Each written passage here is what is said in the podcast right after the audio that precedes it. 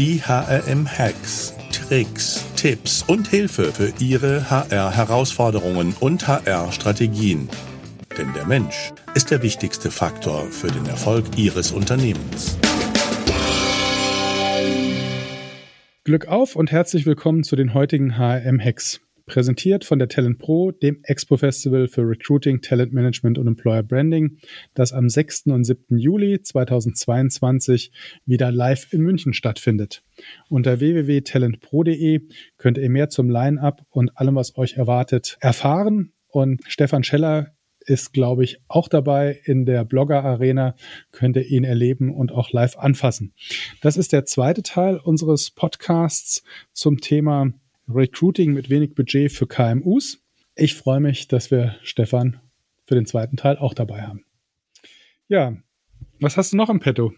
Ja, ich, ich würde ganz gerne mal so eine, so eine Formel vielleicht auch mit dir ein bisschen challengen, äh, die, an die glaube ich voll. Ähm, die Erfolgsformel für Recruiting und die besteht eigentlich nur aus zwei Faktoren erstmal, die wirklich Faktoren sind. Also man würde in der Mathematik sagen, man nimmt die mal. Attraktivität mal, Sicher äh, mal Sichtbarkeit.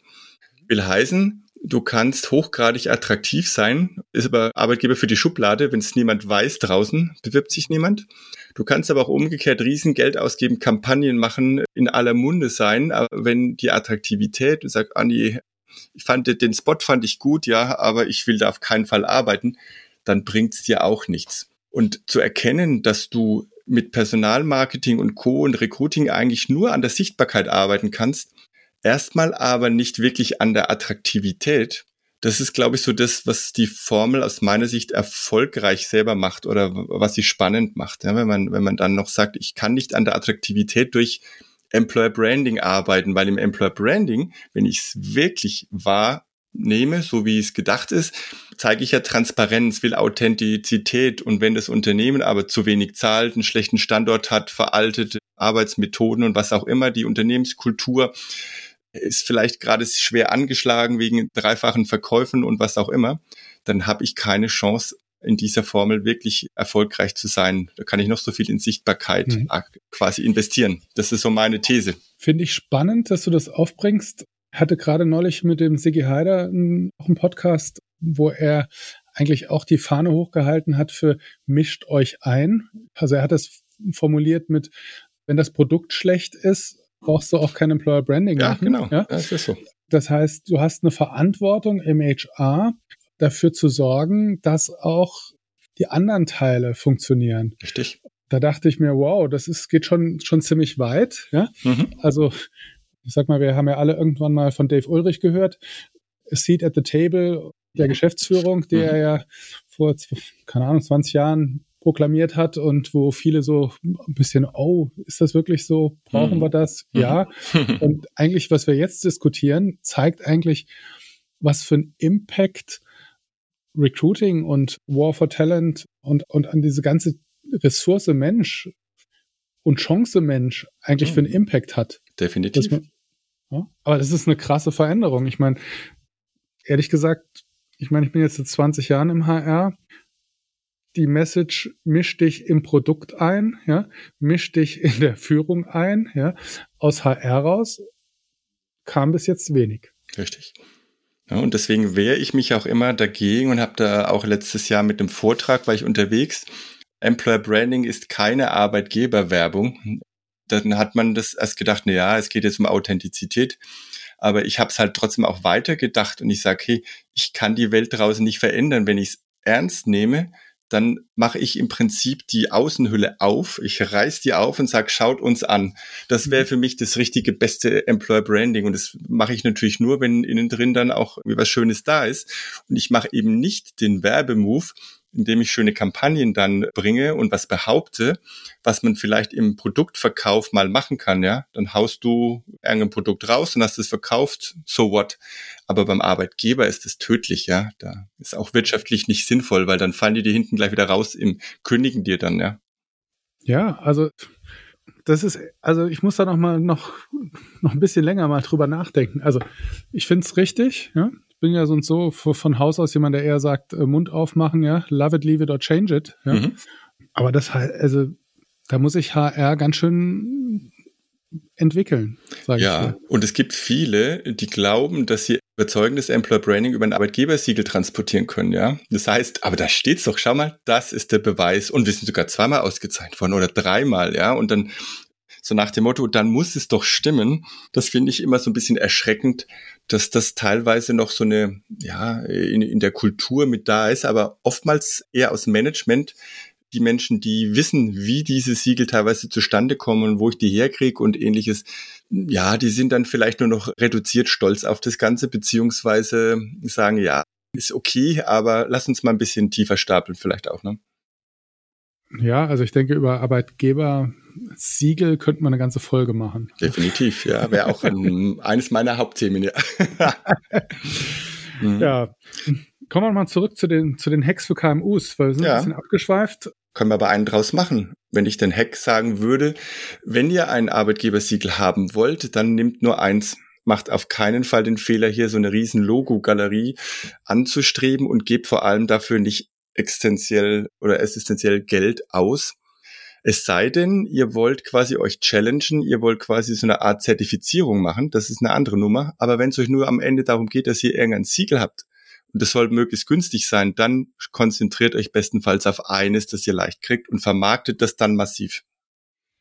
Ah, ja, du hast gerade gesagt, eines, das man leicht kriegt. Mhm. Da stellen sich mir natürlich schon wieder ein bisschen die Fußnägel hoch im Sinne von, kommt vielleicht auch auf die Zielgruppe an. Also nur dann, wenn die Zielgruppe unwissend ist.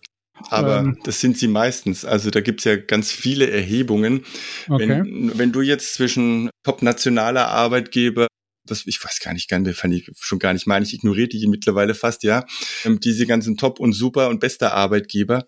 Da gibt es sehr viele Erhebungen, die sagen, es weiß draußen keiner so recht, was sind denn die Erhebungsmethoden. Und das interessiert in dem Moment auch erstmal nicht, sondern entweder hat dieses Siegel dadurch, dass es von einer Marke vergeben ist, der du vertraust. Mhm. Das ist beispielsweise Fokus oder Xing Labels, ne, dann habe ich entweder dieser Marke gegenüber ein Vertrauen und sage, oh, die sind da ausgezeichnet worden, oder es ist vielleicht irgendein Institut, das niemand kennt außerhalb der Szene, dann sage ich ja, keine Ahnung, wer die ausgezeichnet hat, aber es wirkt zumindest das Siegel, ne? Mhm. Okay, also ich lasse deinen Hex so gelten. Ja, also nehmt schön. euch das leichteste Siegel, was ihr braucht. Du hast mich wenn ihr, ich sag, wenn ihr unbedingt eins haben wollt, ne? Wir haben genau. ja uns, haben ja alle weggeworfen bei uns. Wir sind zwölfmal mindestens pro Jahr, wenn wir ausgezeichnet, aber wir haben alle bewusst von der Webseite runtergenommen, haben gesagt, nee, das machen wir nicht mit. Mhm. Also ich kenne eine, eine Personalerin, die ich sehr schätze, die ist einen anderen Weg gegangen mhm. und hat gesagt, ich nehme mir ein Siegel, was schwer zu bekommen ist mhm. und nutze das als Treiber für Veränderung. Ja? ja. Also misch dich ein ja? genau. und mache unsere Missstände damit sichtbar? Mhm. und trete nächstes Jahr genau wieder an und übernächstes Jahr ja? und möchte das als Motivator nutzen, um der Geschäftsführung zu zeigen, ey, wir müssen uns verbessern, wir wollen uns verbessern, wir können uns verbessern. Da bin das ich sofort so dabei. Ne? Also wie gesagt, mit der, der Hack geht nur darum, wenn euch am Ende dieses Siegel wichtig ist. Wenn mhm. ihr an euch arbeiten wollt im KMU, dann gibt's da grandiose Möglichkeiten ne? Im, im Rahmen dieser, ja, am Ende kommt da auch ein Siegel bei raus, aber da geht's jetzt nicht mehr um Siegel, sondern es geht um eine Art Zertifizierung, ums Lernen, ums Besserwerden. Das kann ich voll unterstützen. Ja, Okay, ja, cool. Also, was liegt uns noch am Herzen? Also ich würde, ja so, mh, ich bin. Kommt später. Ich, ich würde auf jeden Fall Google for Jobs mal noch ansprechen, weil mhm. kein Recruiting-Hack ohne große Kosten, da muss eigentlich Google for Jobs genannt werden. Falls es Menschen noch geben sollte, die diesen Podcast hören und das nicht wissen, Google for Jobs ist jetzt keine eigene Suchmaschine, es ist keine Stellenbörse, aber ich habe durch die Möglichkeit, durch eine Formatierung meiner Stellenanzeigen nach einem gewissen Schema, diese in diesen Service bei Google mit reinzubringen und dann an den Stellenbörsen vorbei auf die Startseite der Google-Suche zu kommen. Ähm, das sollte man sich eigentlich erstmal, wenn es irgendwie möglich ist, nicht entgehen lassen. Das ist, weil es for free ist. Ne? Mhm. Da haben wir auch mit dem Henna Knabenreich einen Podcast genau. zu gemacht. Könnt ihr euch mal anhören, da geht es nur um Google for Jobs. Ja, ist spannend. Was ist deine Prognose? Wie wird sich Google for Jobs entwickeln? Es ist ein bisschen immer schwierig, wenn man angloamerikanischen Raum so schaut, wie sich das entwickelt, da sind strukturierte Daten ja das A und O. Und da wird analysiert ohne Ende, da ist Predictive Analytics, da wird alles aufgrund von Daten entschieden. Da tun wir uns hier alle noch ziemlich schwer. Und ich glaube, solange wir Personale auf der einen Seite, aber auch die Jobsuchenden sagen, ach, die Stellenanzeige sieht aber nicht schön aus. Ja, ist ja nur Text. Und das passiert tatsächlich oft. Wird sich das jetzt nicht so durchsetzen, dass man sagt, es wird alle anderen Stellenbörsen kaputt machen? Ich glaube, es gibt eine, eine, eine fruchtbare Koexistenz zwischen den klassischen Stellenbörsen, Jobplattformen, Spezialanbietern und was auch immer und dem Thema Google for Jobs. Ich denke, das wird auf dem Markt für alle einen Platz geben.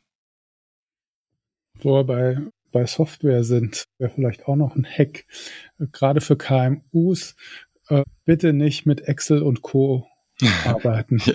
sondern es gibt mittlerweile für kleines Geld, gerade für, für, für KMUs, echt coole, ich sag mal, ATS, also sozusagen so Application Tracking Systeme, die auch die Stellen schon gut verteilen ans Arbeitsamt für Google for Jobs aufbereitet haben und so. Kostet nicht viel im Monat, ja, und es erspart ganz viel Arbeit. So würde ich es mal formulieren. Und auch Ärger, also mit Blick auf DSGVO, mhm. auf automatisiertes Löschen, auf Auskunftspflichten und so weiter. Da ist alles, was irgendwo in deinem Mail-Account noch drin ist und unter gesendete Objekte dann irgendwie auch noch Spuren hinterlässt. Das ist erstmal Gift. So wenn viele sagen, ja, das interessiert mich nicht, es wird alles nicht so heiß gegessen, wie es gekocht wird.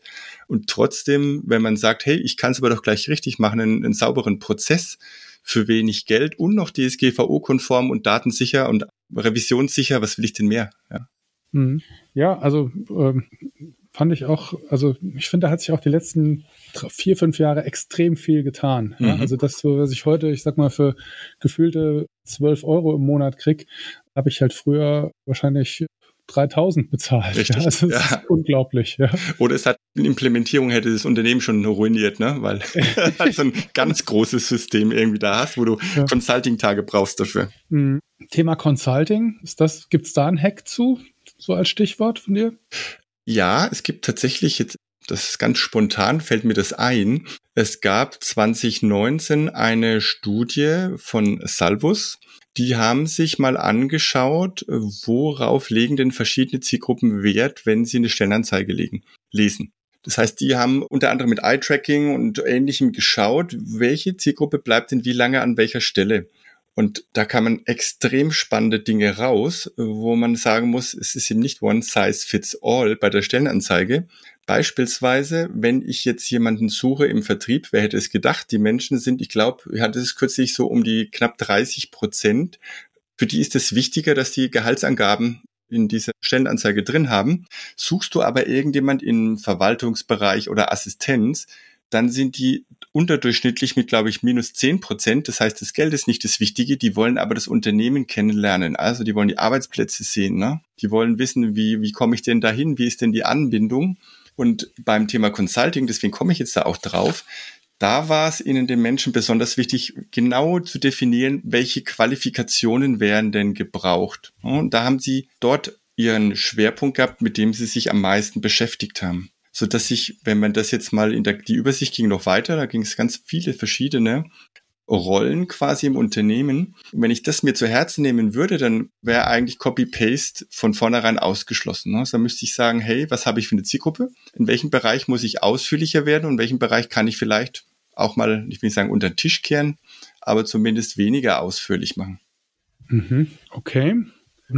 Ich hatte jetzt eher so gedacht in, okay, wenn ich macht Sinn, also ich sag mal, habe ich die Chance auch für wenig Budget mir Know-how einzukaufen? Das war eigentlich so mhm. der Hintergrund. Okay, das ist, da habe ich schon ganz anders verstanden. Sagen wir ja, mal zielgruppenspezifisch. wollte ich auch gar nicht unterbrechen, weil das war ja auch spannend, was du da kannst. Ja, ja. Äh. Möglicherweise. Es ist immer die Frage, wie individuell brauche ich's? Also kann ich quasi jetzt auch eventuell mit einem von einem Praktiker geschriebenen Buch gut auskommen? Kann ich mit ja, Blogs, Artikeln und so weiter nicht auch schon vorankommen? Habe ich über Recruiting-Hacks, die ich in irgendeinem guten Podcast höre, Ansätze zu sagen, hey, lass uns das mal ausprobieren und dann kommen wir schon Schritte voran. Das kann ich sicher alles machen.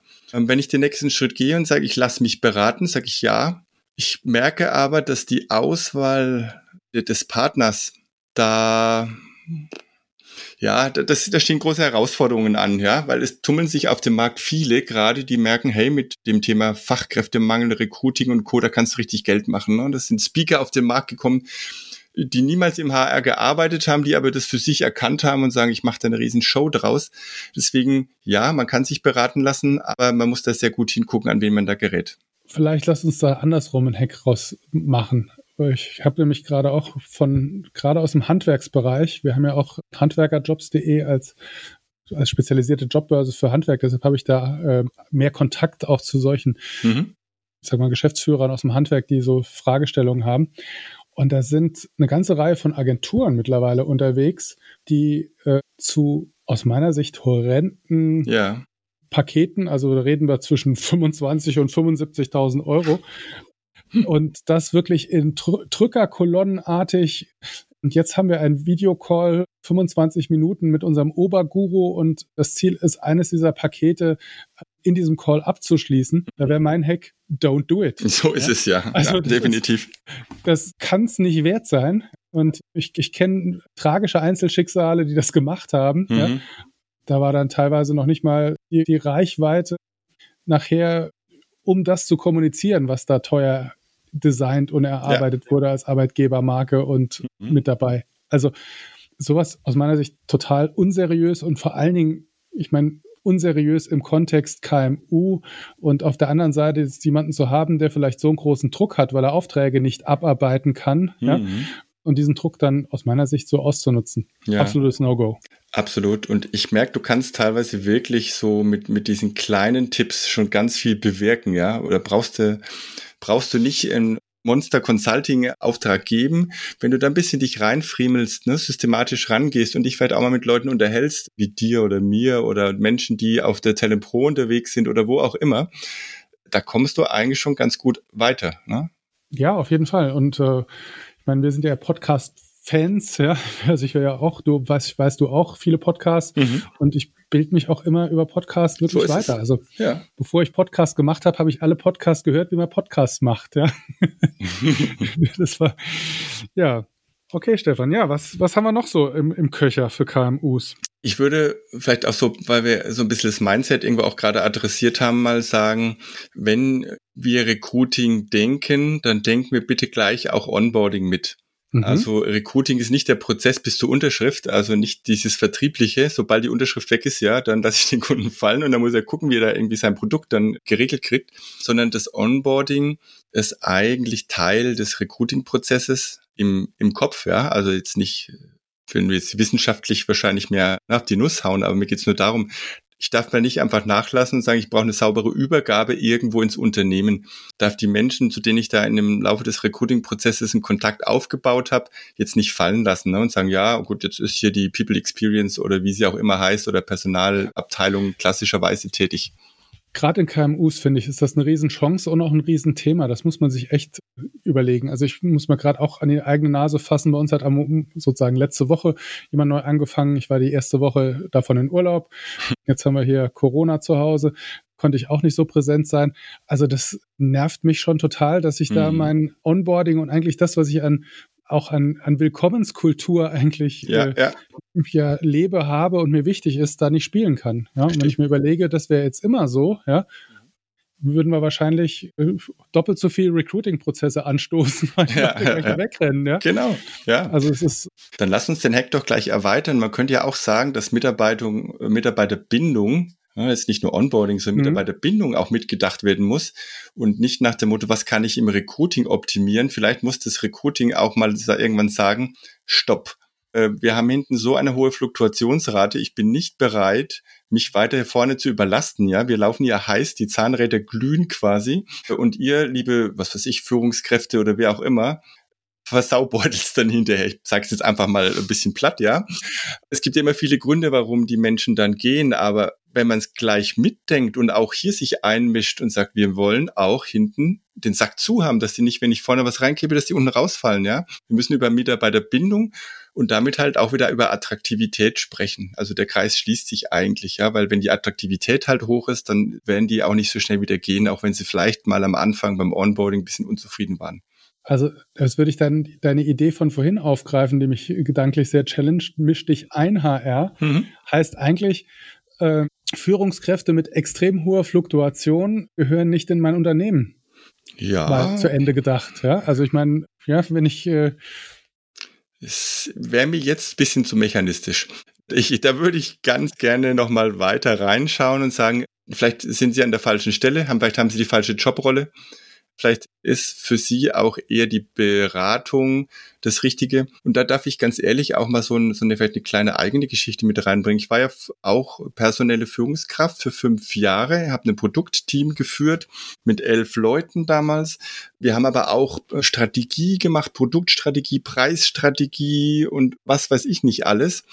Und da war ich jetzt nachträglich gesehen nicht auf der richtigen Stelle, ja. Das war nicht das, was, was ich wirklich gut gemacht habe. Ich war dann am Anfang sehr menschenorientiert, haben versucht, das irgendwie alles zu regeln und war aber fachlich überfordert, weil wir einfach 22 Produkte hatten, ja. Und konntest du als Führungskraft fachlich und personell konntest du eigentlich gar nicht machen.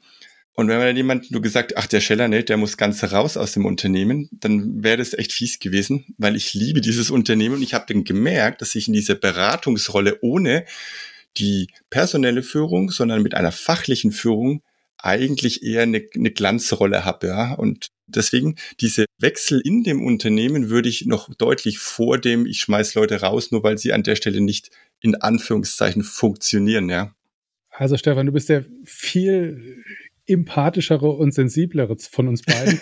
und ich äh, gebe dir natürlich recht, das hast du völlig richtig erkannt. Und ja, natürlich. Also meine Kernaussage war auch, äh, bin ich voll bei dir. Ähm, aber wenn es eine Führungskraft gibt, die sozusagen mir meine Teams oder mein Team konstant sozusagen kaputt schleift. Äh, dann haben wir ein Gesprächsthema, ja. Ja, und vielleicht ist die Lösung dann nicht immer mehr einzustellen, die wir sauer fahren, sondern äh, die Rolle zu wechseln, um ja genau oder zumindest hier sich aktiv einzumischen und auch aus Sicht Recruiting halt den Impuls zu geben. Ne? Jetzt sind wir wieder dabei, mischt euch ein, äh, weil sonst werdet ihr und das ist tatsächlich in vielen Unternehmen so an der, nee, das darf man jetzt nicht sagen, das ist in Kriegszeiten kein guter Vergleich, werdet ihr überhitzt ihr euch vorne, ja. Ähm, das überlastet euch quasi. Das, da müsst ihr auch auf euch achten im Prinzip im Recruiting, ne? Hm. Ja, Gibt es noch ein Thema, was wir ausgelassen haben? Oder sagen wir das? das ja, äh, ein, ein, ganz grundlegendes Thema, das mag heute, weiß ich, ob es eine Binsenweisheit ist, aber ich erlebe es halt trotzdem noch. Mein Hack wäre, man formulieren müsste so in die Richtung, vergiss die eierlegende Wollmilchsau. Das ist tatsächlich für manche Fachbereiche oder neudeutsch die Hiring Manager, also Führungskräfte, die Stellen ausschreiben und neue Menschen ins Unternehmen holen wollen die haben immer so Wunschvorstellungen. Die sind bis zum gewissen Grad gut. Man sagt, daran messe ich jetzt. Aber wenn ich die verabsolutiere und dann sage, ja, es muss aber alles passgenau sein, also sprich den, die 30-Jährige mit 20 Jahren Berufserfahrung quasi, ne, in einschlägig und was weiß ich nicht alles, da würde ich mich heute ganz stark davon lösen und eher schon von Grund auf sagen, na ja, welche Möglichkeiten bietet denn das Unternehmen auch jemand, der oder die 80 Prozent der Qualifikation, die ich brauche, vielleicht erst hat. Wie kann ich denn die anlernen, umlernen, extern Mentoring mit Coaching, was auch immer, dorthin bringen, ja? Und stattdessen heißt es immer noch, nee, wir gucken mal, ne? Da vielleicht kommt jetzt noch jemand passenderes. Und dieser Satz, da reagiere ich immer so ein bisschen allergisch und sage, okay, über wie viel Prozent oder so reden wir denn eigentlich, ja? Oder was sind denn genau die Punkte? Und dann kommt vielleicht so ein kleines bisschen, wo man sagt, ach, das wäre schon schön, wenn es auch noch wäre. Ich glaube, das kannst du dir heute vielleicht noch erlauben, ja, aber spätestens in ein paar Jahren besser ist es, man verabschiedet sich gleich von diesem Perfektionsanspruch, weil es eigentlich fast nie passt. Mhm.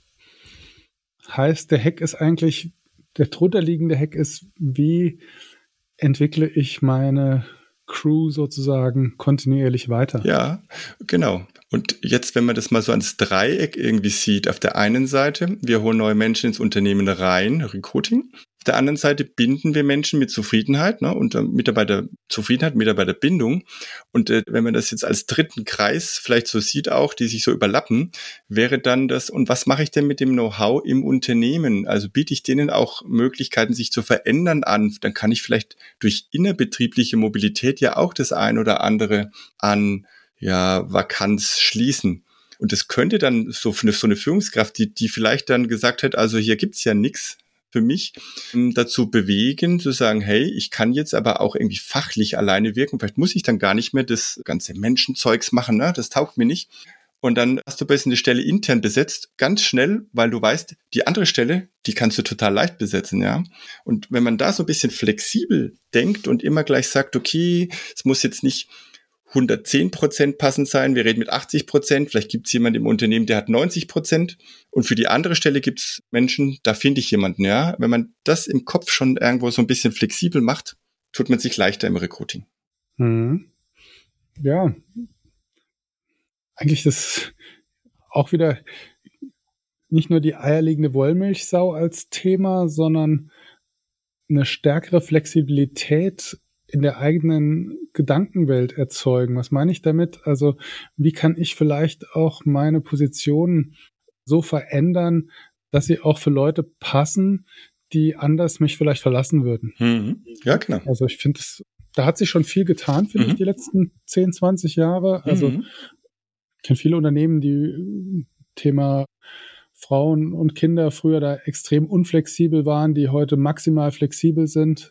Mhm. Also äh, und ich finde, das muss man auch sein. Ja. ja. Und äh, da gehört halt auch sozusagen auch Toleranz dazu. ja. Absolut recht. Und das ist ja schön, wenn man sieht, dass sich da im Markt was tut. Ne? Und wenn vielleicht der eine oder der andere Hack, den wir heute da jetzt mitgegeben haben, da noch dazu hilft, dass sich noch mehr tut, umso besser. Schön. Lieber Stefan, du hast auch ein neues Buch in der Pipeline, was passend zum Thema ist, nämlich Praxisleitfaden erfolgreiche Personalgewinnung für KMUs, richtig? So ist es, genau, ja, ganz frisch quasi aus der Presse raus.